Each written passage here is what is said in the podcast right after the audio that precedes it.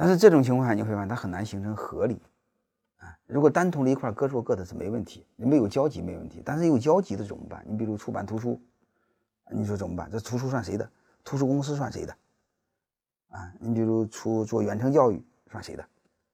它有交集，它有交集算谁的？你都想要，这不就乱套了吗？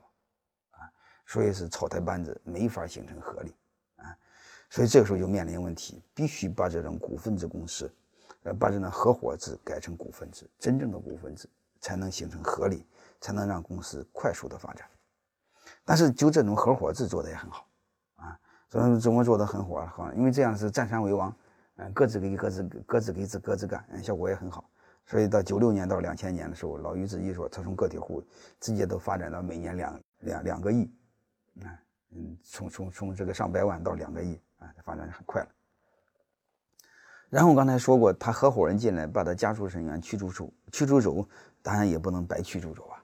第一要给钱，第二要给股份，啊，其实也很好，啊，嗯，当时还有一个他们这个这个这个扫扫扫扫打扫卫生的老太太还给了股份，老太太就喜欢新东方，所以没有卖，嗯，这个这个赚了很多钱，但有很多明白人他就不要，也就亏死了，这没有办法啊，大概就这意思。我们看另外一个阶段，刚才说过，他这个已不能再所谓的占山为王了，嗯，这个这个这个各干各的，共用新东方的牌子。虽然法律上股份是老于的，但是大家知道，嗯嗯，这是新东方是我们一块干的，啊，所以你不能老这么下去啊，要解决这个问题。所以这个时候就解决，开就开始分股份，股份怎么分的呢？我想说的是，啊，他是按贡献分的股份。谁对新东方贡献大，谁占的股份多。当然，就如果你我们看过新东方合伙人视频，大家知道谁挣的钱是谁的，谁挣的钱把钱拿走。嗯，老于挣的钱，老于没拿走，因为这公司毕竟是他的，他沉淀到公司，沉淀到一个亿啊。最后分股份分谁谁谁分谁的，其实就分老于对应的这分股份，呃，他们上是白分的啊。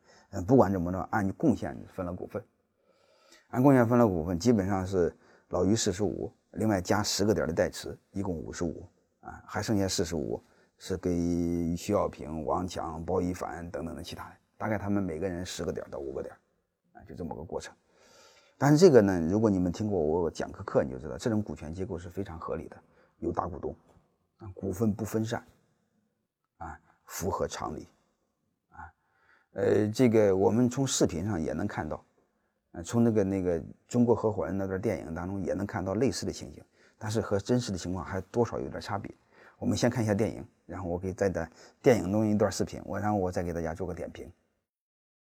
陈校长，股份制改造计划书。陈东兴，Yes or No？这一次，我要说 No。Yes。我知道这个事情很重要，你再考虑考虑，OK？我怎么听见的声音好像是 no 啊？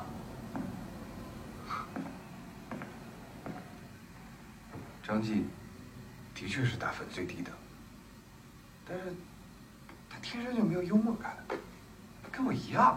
不，我觉得他不接受培训也就算，他公然反对我们的教学方法。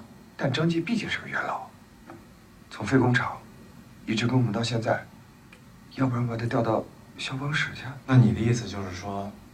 他不仅没有走，反而升职了。不是你为什么连开除一个人的勇气都没有呢？你怎么当企业领导？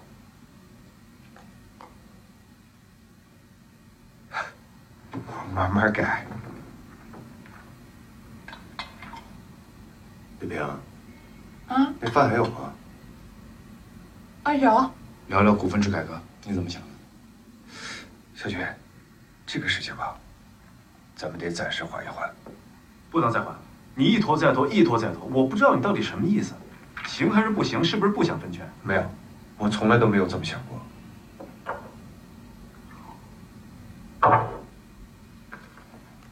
Yes, I agree.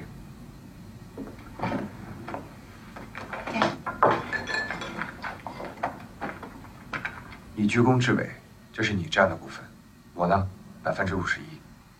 你跟王阳两人加起来，百分之四十九。你二十五，他二十四。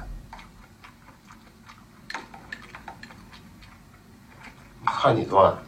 嗯，你行啊。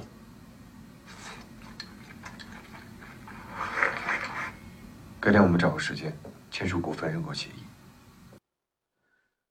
当初分股份的情景，这上面的视频说是五十一，然后二十四、二十五，啊，这个也是基本符合逻辑，但这个分法是错的，这个分法不是拍大腿分的，啊，应该是根据贡献分，啊，呃，这一点是错的，这个逻辑是错的，但是数量和现实中还是有点差别，啊，但这个已经无所谓了，啊，所以大家自己要知道。